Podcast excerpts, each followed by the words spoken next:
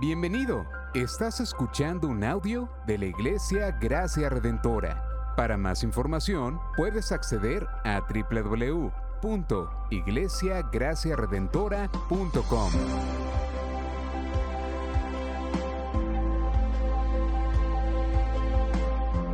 En la exposición de la palabra, el pastor Xavier Torrado.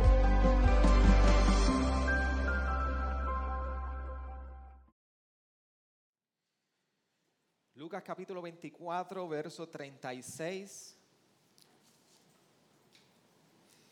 Y vamos a leer una porción de esta unidad del capítulo 24.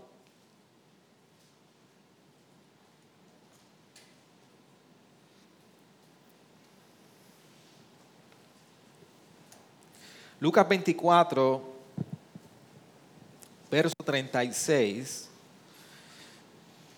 Y vamos a leer hasta el verso 39. Y dice la palabra del Señor de la siguiente manera. Mientras ellos relataban estas cosas, Jesús se puso en medio de ellos y les dijo, paz a vosotros. Pero ellos aterrorizados y asustados, asustados pensaron que veían un espíritu. Y él les dijo, ¿por qué estáis turbados y por qué surgen dudas en vuestro corazón? Mirad mis manos y mis pies, pues soy yo mismo. Palpadme y ved porque un espíritu no tiene carne ni huesos como veis que yo tengo. Gracias por tu palabra, Señor, y por este tiempo que tú nos permites. En tu nombre oramos. Amén. ¿Se puede sentar, iglesia? El 21 de julio de 1969 ocurrió uno de los sucesos más importantes en la historia de toda la humanidad. Una de las llamadas de mayor distancia se llevó a cabo. Si usted es familiarizado y es de esas décadas, en el año 1969, particularmente en julio, fue la primera vez que el ser humano pisó la luna. Y el 21 de julio, para aquel entonces el presidente, el presidente Nixon hizo una llamada al espacio, es la llamada de mayor larga distancia. Y el, y el, presidente Nixon allí llamó a Neil Armstrong y Edwin Booth, Booth, como usted quiera decirlo, para saludarlos por la gran hazaña que habían realizado. Y en esa llamada de larga distancia, una de las primeras cosas, si usted logra escuchar la voz del locutor que tenía el presidente Nixon por teléfono, le dice a los dos astronautas, habían pisado luna, la siguiente, lo siguiente, hablando de ellos, mientras nos hablan desde un océano de tranquilidad, nos inspira a nosotros redoblar nuestros esfuerzos para traer paz y tranquilidad a la tierra. Si usted está bien familiarizado, familiarizado un poquito con la historia, y no voy a hacer un, un recuento histórico en este momento, las pasadas décadas a nivel mundial fueron décadas de mucha tensión, desde la Segunda Guerra Mundial, la Guerra Fría, así que llevaba en el ambiente de la humanidad un tiempo de mucha tensión donde las naciones estaban tensas y aspirando a paz. Por eso hacen mucho sentido las palabras del presidente Nixon cuando está llamando y está pidiendo y diciendo, allá donde ustedes están, en lo calmado de ese espacio sin un sonido, para nosotros es una inspiración de poder perseguir ese esfuerzo, de conseguir la paz de igual manera aquí en la tierra. Y yo creo que las palabras del presidente Nixon recogen muchísimo la viva experiencia de la humanidad. Porque todos huimos de alguna u otra manera de la ausencia de conflictos. Y debe decirse que la lucha por la paz siempre va a ser permanente. Y va a existir en la medida que existe una vida buscando y luchando por evadir conflictos.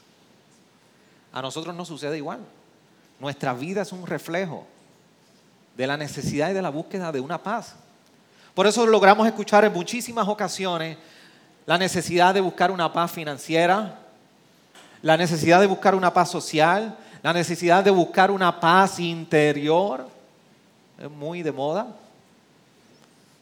Y se utiliza muchísimo para justificar que si tú deseas vivir de la manera que tú estás viviendo, después que tengas paz contigo mismo, está bien.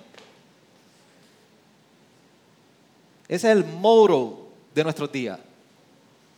Si estás en paz contigo mismo, no hay problema. Perseguimos paz matrimonial, perseguimos paz social, perseguimos paz en todos los aspectos de nuestra vida. Pero yo quiero compartirles una pregunta a cada uno de ustedes que está aquí hoy. Y yo quiero que usted se concentre muy bien en escuchar lo que tengo que decir. Estamos un poco inquietos, yo creo que es la hora, pero no se preocupe. No va a ser media vigilia. Pero debe hacerle una pregunta. ¿Qué tal si hemos buscado la paz en el lugar incorrecto? ¿Qué, tal si nuestra vida y cada paso que nosotros damos nos hemos encontrado que estamos persiguiendo una paz que es muy distinta a la que la palabra nos habla? Y sin embargo, el ofrecimiento que encontramos en la palabra de una paz, que no solamente es buena, sino que es superior a la que nosotros podemos anhelar como seres humanos. Por eso para ello tenemos que entender, y en este periodo de Adviento nosotros hemos estado hablando acerca de la esperanza de un Salvador y hemos recorrido el libro de Lucas queriendo poder entender cómo el libro de Lucas nos apunta a la necesidad y a la esperanza que encontramos en un Salvador. Y hoy uno de los aspectos que yo quiero que nosotros podamos enfatizar en el libro de Lucas, cerrando el libro de Lucas, es precisamente la paz. Pero ¿dónde nace el conflicto que nos lleva a nosotros a poder aspirar y desear una paz? Nos lleva desde el mismo inicio de la historia de la humanidad. Cuando Génesis nos describe la hermosura de la creación, nos describe que allí creó a Dios a Adán y Eva, y allí el Creador desplegó todo lo que es perfecto y bueno para que el ser humano viviera en una relación íntima, de paz, perfecta con Dios. Adán y Eva precisamente fueron creados para vivir en armonía con Dios para vivir en armonía entre ellos mismos. Y sin embargo, cuando llegamos al punto de Génesis 3, nosotros nos podemos fijar que todo cambió. Toda la armonía y todo lo que Dios había de la manera que había creado había sido trastocado ahora por el pecado. Ahora tenemos un problema. No habría paz en las relaciones. Y no solamente no habría paz entre las relaciones, sino que ahora la relación con nuestro Creador había sido trastocada. No hay paz en la relación entre la creación con su Creador. Por eso Génesis 3 es un énfasis precisamente a la maldición a causa del pecado, que ahora toda la humanidad había heredado. Consecuencias de la desobediencia, pecado. Y ya que estamos en el tema del espacio, ese es el momento donde podemos decir, Houston, we have a problem. ¿Qué vamos a hacer ahora? Si ese es el momento que comenzó todo el conflicto y toda la ausencia de paz entre nosotros y una relación llena de paz con un Dios verdadero y perfecto cambió, ¿qué sucedió ahora? ¿Cómo este evento de dos seres que desobedecieron y heredamos toda la humanidad las consecuencias del pecado, cómo cambió esto? Cambió muchísimo. Si usted sigue leyendo ese capítulo 3, lo primero es que fueron removidos del área de ese. Ya no tendrían el acceso al mismo árbol del bien y del mal. Y ahora Pablo nos recuerda, en un momento dado en Romano, apuntando a ese pequeño pero gran evento a la vez, que ahora todos hemos pecado y ahora la relación que era de armonía y cara a cara con Dios, ahora se veía afectada y dice que hemos sido destituidos de la gloria de Dios. Lo cambia todo. Por eso ahora cuando nosotros vemos todo el Antiguo Testamento, que en ocasiones no podemos entender pequeños detalles de por qué está esto escrito aquí, por qué, qué significa este sacrificio. Ahora el Antiguo Testamento nos recuerda que eran las ofrendas y los sacrificios, las demandas para mantener y establecer paz con Dios. La expiación, propiciación y el perdón de pecados ahora que Dios exigía era por medio de sacrificio. Y vemos por lo menos destellos de esto en Éxodo 20:24. En un momento dado se les da esto al pueblo y le dice, harás un altar de tierra y sobre él sacrificarás tus holocaustos y tus ofrendas de paz. Tus ovejas y tus bueyes en todo lugar donde yo haga recordar mi nombre, vendré a ti y te bendeciré. Ahora la relación de este Dios con su pueblo era una relación condicionada. Era una relación que dependía de un sacrificio y una ofrenda de paz para poder establecer la paz y la relación con su pueblo.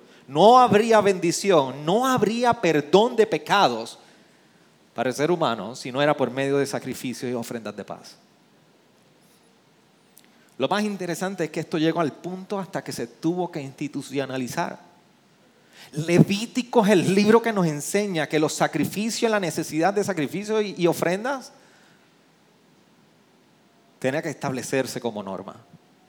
Por eso cuando vamos a Levítico capítulo 3, verso 1, se nos habla precisamente diciendo, si tu ofrenda es un sacrificio de las ofrendas de paz, si la ofrece del ganado sea macho o hembra, sin defecto la ofrecerá delante del Señor. Y así sucesivamente Levítico 17 y todo el libro del Levítico podemos ver que sacrificios como ofrendas de paz son establecidas, institucionalizadas por el mismo Dios para poder establecer paz entre el hombre y Dios.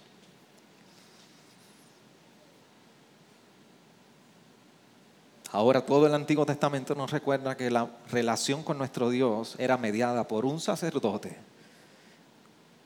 y un sacrificio. Era la única manera de nosotros poder encontrar paz. Era la única manera que el pueblo podía encontrar paz y el perdón de sus pecados. Pero ¿cuál es la esperanza? ¿Cuál es la esperanza del pueblo entonces dentro de este escenario que todo cambió luego de Dios había creado todo perfecto y bueno? Pues nosotros cantamos hoy, precisamente. Porque todo el Antiguo Testamento comienza dentro de esta narrativa de que hay una distancia y hay algo casi imposible para el hombre, es imposible acercarse a Dios.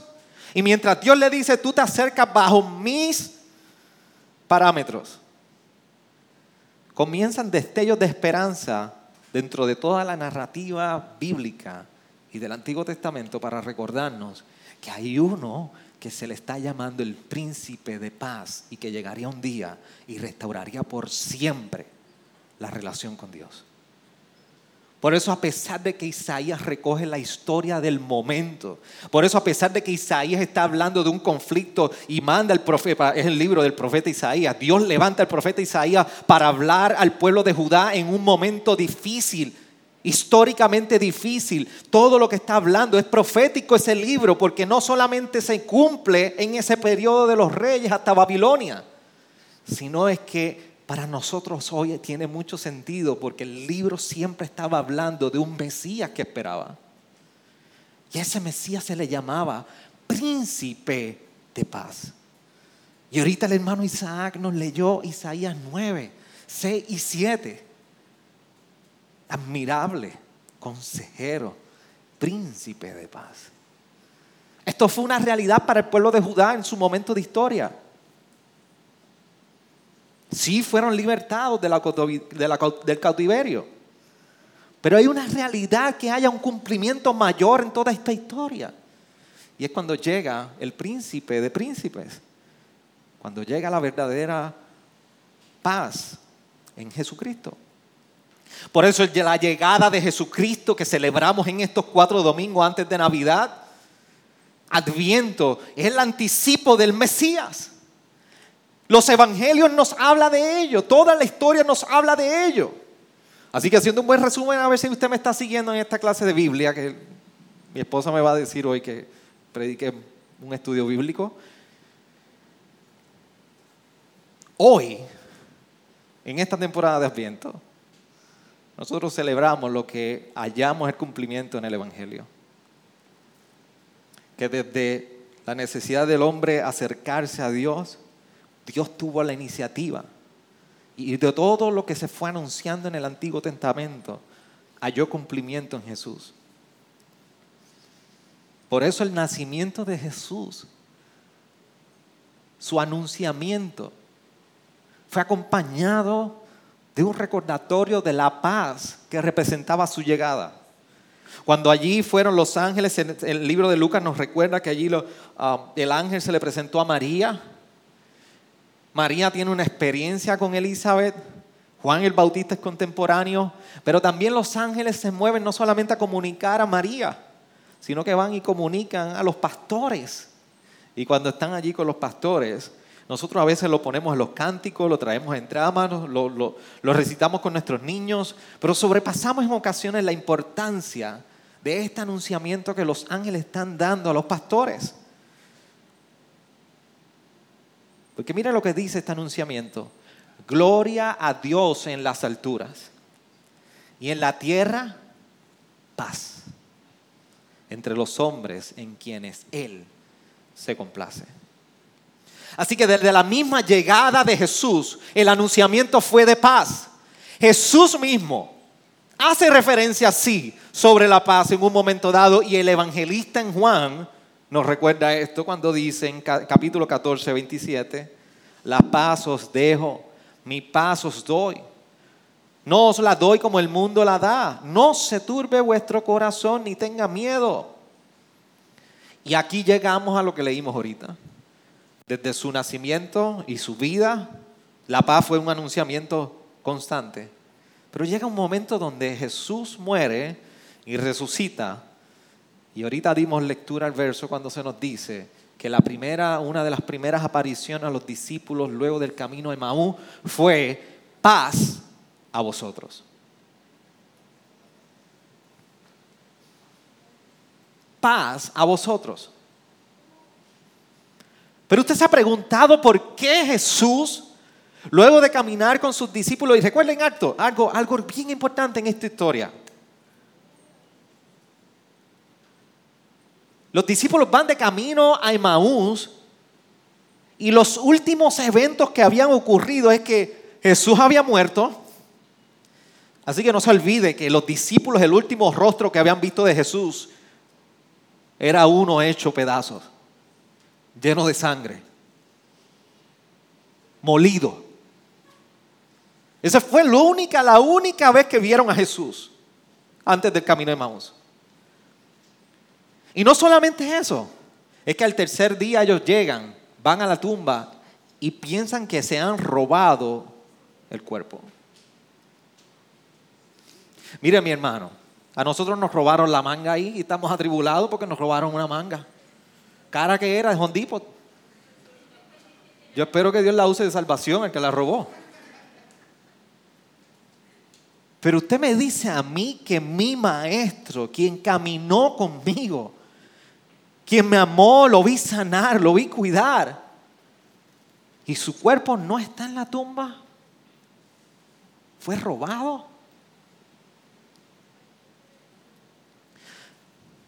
Pongámonos en el lugar de los discípulos, van de camino de Maú, recibiendo noticia tras noticia, noticia tras noticia, que constantemente son desanimantes. Y allí se les llega un individuo y comienza a hacerle unas preguntas que ellos no entendían. Y este, ¿tú, tú, no has entendido qué es lo que ha sucedido? ¿A ti se te olvidó lo que está pasando, lo que está corriendo en las noticias hoy? ¿Tú no sabes que el que decía que era Mesías murió y hoy día no está en la tumba? Y aquel era Jesús. Y comienza a decirle, oh insensatos, no habían entendido lo que Jesús precisamente llevaba predicando en su ministerio. Así que llegan atribulados y de momento se presenta nuevamente Jesús donde están los discípulos y claro que tenía que decir paz a vosotros. Y aún así estaban turbados al mirar y preguntarse, Jesús, mi maestro, está aquí. Y paz a vosotros era necesario. Era necesario porque Jesús estaba interrumpiendo los temores de aquellos discípulos. Era necesario porque si podemos hacer una transliteración de lo que Jesús estaba comunicando, Jesús les estaba diciendo, paz a vosotros yo soy quien calmo tus temores. Yo, yo soy, recuerden que lleva diciendo, no se turbe vuestro corazón. Y ustedes se imaginan estos hombres y mujeres que estaban allí, habiendo dejado todo, porque no solamente fueron los doce discípulos, sino que habían discípulos detrás de él. De dejaron sus vidas, sus profesiones, sus trabajos, sus familias para seguirles. Y allí estaban, ¿qué vamos a hacer si a nuestro maestro lo mataron y lo crucificaron? ¿Qué va a suceder nosotros? Dice que estaban cerraditos. Ustedes miran los evangelios y mire para que usted vea que estaban cerraditos. Estaban asustados. ¿Quién era el próximo a ser crucificado? Sin embargo, allí Jesús le estaba diciendo y recordando, paz a vosotros, yo soy quien calmo tus temores. Yo soy quien tu corazón turbado traigo paz. Por eso era necesario paz a vosotros. ¿Qué representaba entonces esta paz para los discípulos? Esta paz que afirmaba Jesús. Primero significaba que Jesús estaba interrumpiendo la realidad de ellos como seres humanos. Era recordatorio de que Jesús les había prometido que no los iba a abandonar y que Él estaba cerca, cerca de ellos y que las palabras que él llevaba diciendo de que resucitaría el tercer día se cumplirían. Era el recordatorio de que la paz no provenía de las circunstancias, sino que provenía de Él mismo como la fuente de toda paz. Representaba que todas las dudas son disipadas por la paz de Él. Y si usted lee un poco más adelante, el verso 41 nos recuerda que es ese tipo de paz que torna el corazón turbado en uno de alegría. Esto es lo que representaba la paz para estos discípulos en ese momento dado. Pero tu vida y mi vida claman por paz. Tu vida y mi vida necesitan paz. Y es una paz que sobrepasa las expectativas terrenales.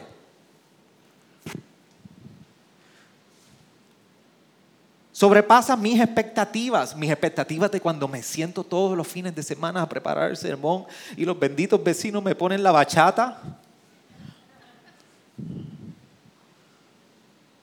Y el merengue a las 10 de la noche.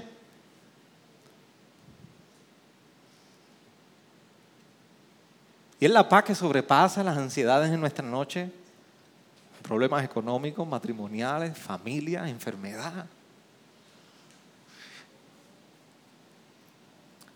Hace años, y yo puedo decir eso ahora, yo me hospedaba en la universidad. Y éramos un grupo de tres varones. Y uno de ellos era muy temeroso y recuerdo que nosotros una noche se nos ocurrió comprar una buena máscara en Halloween, muy aterradora. Y en medio de la noche decidimos asustar a nuestro roommate.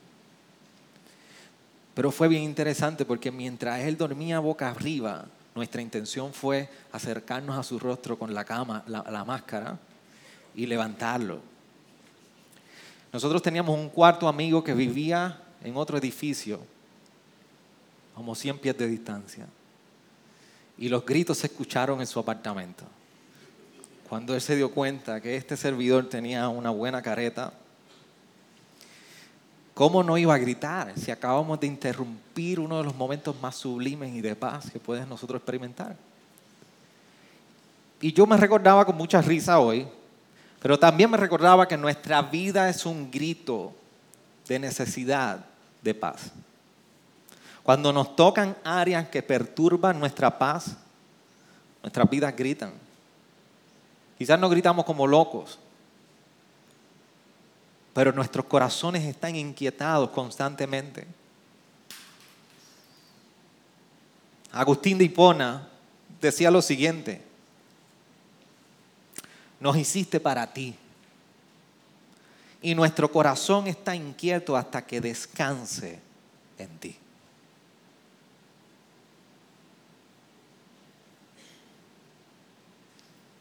Y hoy es un buen recordatorio de que en la muerte y resurrección de Jesucristo tenemos una paz eterna en nuestra relación con Dios. Por eso Pablo nos recuerda que este cumplimiento de la muerte y la resurrección de Jesucristo que trae paz a nosotros, se resume de la siguiente manera cuando en Romanos 5.1 nos dice, por tanto, habiendo sido justificados por la fe, tenemos paz para con Dios por medio de nuestro Señor Jesucristo. Solo en Jesús tú y yo hallamos la paz que no depende de las circunstancias. El problema que tenemos tú y yo es que nos encanta poder ver la paz en función de lo que nos rodea y lo que nos está ocurriendo. La fórmula en la Biblia y con Jesucristo no es así. Es que no importa la circunstancia, tú y yo experimentamos la paz en Jesús. Por eso en los días que pareciera que no tenemos paz, en los días turbulentos, en los días ocupados, en los matrimonios quebrantados, en la lucha en la crianza, en la lucha en la enfermedad, la palabra nos recuerda que la experiencia de paz es una experiencia de deleite. Pablo nos decía en Filipenses incluso lo siguiente, cuando en el capítulo 4, uno de los textos más conocidos, el versículo 4 nos dice, regocijaos en el Señor siempre. Otra vez lo diré, regocijaos. Vuestra bondad sea conocida de todos los hombres. El Señor está cerca. Y mira cómo continúa. Para nada estéis afanosos. Antes bien, en todo, mediante oración y súplica, con acciones de gracia sean dadas a conocer vuestras peticiones delante de Dios. ¿Y qué dice el verso 7? Y la paz que sobrepasa todo entendimiento guardará vuestros corazones y vuestras mentes en nosotros mismos, en Cristo Jesús. Por eso si hay alguien que no es creyente y está aquí hoy, o nos escuchará en un futuro, ¿Estás seguro que tú estás buscando en el lugar correcto la paz? Ciertamente nosotros podemos experimentar situaciones y, situaciones momentáneas que nos traen paz. Y es agradable esto. Cuando en nuestras relaciones, en dinero, posiciones, trabajo, experiencias momentáneas podemos nosotros disfrutar de paz. Mas esto no es permanente. ¿Cómo sabemos esto? Te voy a decir cómo sabemos que la paz que estamos viviendo es momentánea y no es permanente. Porque solamente tú y yo podemos conocer cuando la paz es permanente, cuando nosotros conocemos la fuente y la transformación que trae. Y solamente hay una fuente de paz permanente para el ser humano y se llama Jesucristo. Lo mejor de esto es que no procede de nosotros. Cada uno de nosotros debe evaluar que por más que busquemos paz, nunca va a proceder de nosotros. Jesucristo nos ha recordado que Él es paz con vosotros. Y la transformación que esto trae. Porque la verdadera paz sobrepasa las circunstancias. La verdadera paz sobrepasa el entendimiento de lo que nosotros podemos reconocer. Por eso la experiencia de paz trae gozo, deleite eterno. Ahora, si tú eres creyente, tú has puesto tu fe en Jesucristo. ¿Cómo, cómo conocer esta verdad? ¿Cómo hoy paz a vosotros intercepta la manera en que tú y yo estamos viviendo? Hazte esa pregunta a ti mismo. ¿Cómo saber que paz a vosotros intercepta mi vida? Porque déjame decirte algo. De alguna manera paz a vosotros debe confrontar las diferentes almohadas sobre las cuales tú y yo todos los días vamos a tratar de descansar. Yo tengo una almohada allí más buena que no importa el hotel que usted me ponga, yo necesito esa almohada. Y cuando yo no estoy en mi casa se la pelean mi esposa y mis dos hijas. Porque es única. Pero pareciera que en la vida tratamos de poner nuestra cabeza y nuestra vida en almohadas que nos hagan descansar constantemente en búsqueda de paz. Pero paz a vosotros debe confrontar la manera que estamos viviendo. Las palabras de Jesús de paz a vosotros no fueron para adornar la historia. Las palabras de paz a vosotros no fueron simplemente porque Lucas quiso añadirlas en, en su libro y en el Evangelio. Las palabras paz a vosotros no es porque es una buena introducción a lo que iba a ocurrir a partir del versículo 37. Es que representan la viva experiencia en nuestra historia hoy. Por eso pasa a vosotros, nos recuerda a nosotros que hemos puesto nuestra fe en Jesús. Que Dios ha cambiado nuestra historia en Jesús. Que Él está cercano a nosotros. Y que su paz reorienta, reorienta nuestras vidas, más allá de nuestro entendimiento. Y nos puede inundar de gozo y deleite como nunca hemos podido experimentar. Por eso en esta Navidad, pasa a vosotros, debe movernos a celebrar el verdadero significado de esta Navidad, que es la gratitud por un Salvador que ha llegado a nosotros, que se hizo hombre. Y lo más interesante es que en toda esta experiencia de paz que los discípulos habían estado experimentando, nos dice el mismo Jesús, que mientras ellos estaban allí confundidos y asombrados en alegría, más adelante él dice en el verso 48, vosotros sois testigos de estas cosas.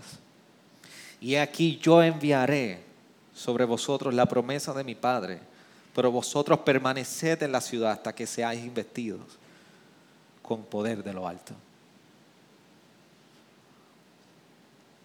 El gozo como resultado de la paz que nosotros vivimos nos debe llevar en la confianza y el empoderamiento del Espíritu Santo a movernos a ser testigos de un regalo que ha llegado del mismo cielo para transformar nuestros días. Esa es la verdadera Navidad. Y esa es la misma razón por la cual nosotros hoy celebramos con mucho regocijo que en Jesús tú y yo hemos hallado la verdadera paz. ¿Qué tal si inclinas tu rostro y me ayudas a orar? Señor, gracias por este tiempo en tu palabra. Te pedimos que en la manera que nosotros nos acercamos a esta Navidad y en una semana previa a celebrar entre regalos y familia, tú nos ayudes a nosotros a poder vivir bajo esta realidad de que el mayor regalo y la experiencia de salvación ha llegado en Jesús en uno que ha prometido paz, no importando las circunstancias en nuestra vida. Que de igual manera, en esta verdad debemos movernos a compartir tu evangelio y anunciar las realidades de que nuestra mirada está fija en las cosas por encima del cielo y que solamente encontramos la verdadera satisfacción en la obra de Jesús. Ayúdanos hoy mientras meditamos y confrontamos nuestros días, mientras confrontamos nuestra familia en la manera como vivimos, mientras confrontamos en la manera que perseguimos nuestros días, mientras confrontamos lo que anhelamos. Ayúdanos a entender que no hay mayor necesidad que solo de aquello que procede de ti y no de nosotros, Señor. Pero eso a ti te damos gloria y a ti cantamos en esta hora. Gracias por sintonizarnos. Puedes encontrarnos en las diferentes plataformas de redes sociales, como también visitarnos a www.iglesiagraciaredentora.com.